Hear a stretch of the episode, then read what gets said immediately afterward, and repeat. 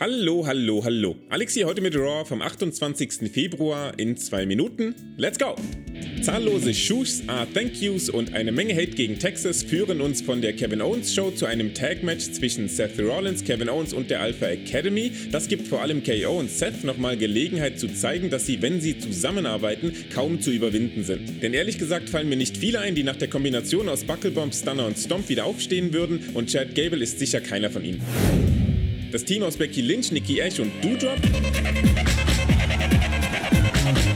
steht Bianca Belair, Liv Morgan und Julia Ripley gegenüber. Jetzt könnte man meinen, dass die Nummer das Match zwischen Bianca und Becky weiter aufbauen soll und das ist mit dem KOD und dem Pin von Belair über Nikki sicher auch nicht falsch. Vor allem soll es uns aber zeigen, dass die Regie Peitschenhieb.mp3 vorbereitet hat.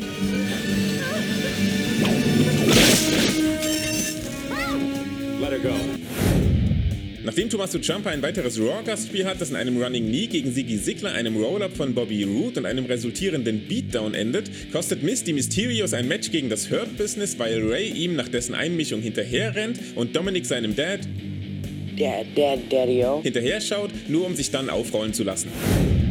Und weiter geht's mit Tag Team Action. RK Bro wollen gegen die Street Profits etwas Momentum für ihr Titelmatch in der nächsten Woche aufbauen, müssen aber einen Dämpfer hinnehmen, der arg so wirkt, als wäre er A. nicht so geplant gewesen und B. das Resultat einer realen Verletzung, die Randy anscheinend aus Fords Monster Splash davongetragen hat.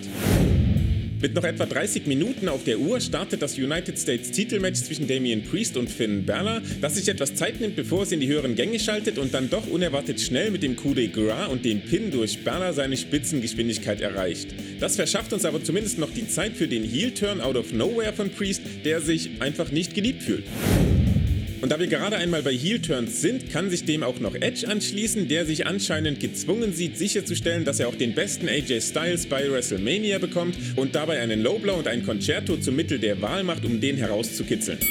Und das war Raw in zwei Minuten. Da hat sich doch für WrestleMania mal einiges zusammengebraut. Die Tag Team Szene bei Raw ist ja schon seit Wochen on fire und könnte jetzt mit einer möglichen Verletzung Ortons nochmal etwas mehr durcheinandergewirbelt werden. Und dann haben wir da noch die beiden Heel Turns. Der von Damien Priest überzeugt mich im ersten Moment noch nicht so richtig und das liegt vor allem daran, dass er sich vor seiner Attacke noch über fehlende Unterstützung beschwert, obwohl ich das Gefühl habe, dass er eigentlich immer eine ganz gute Reaktion von den Crowds bekommen hat. Der Turn von Edge bekommt von mir dagegen einen Daumen nach oben, weil er einer Übersättigung an Face Edge vorbeugt, auch wenn das Ganze nach Priests Turn etwas repetitiv gewirkt hat.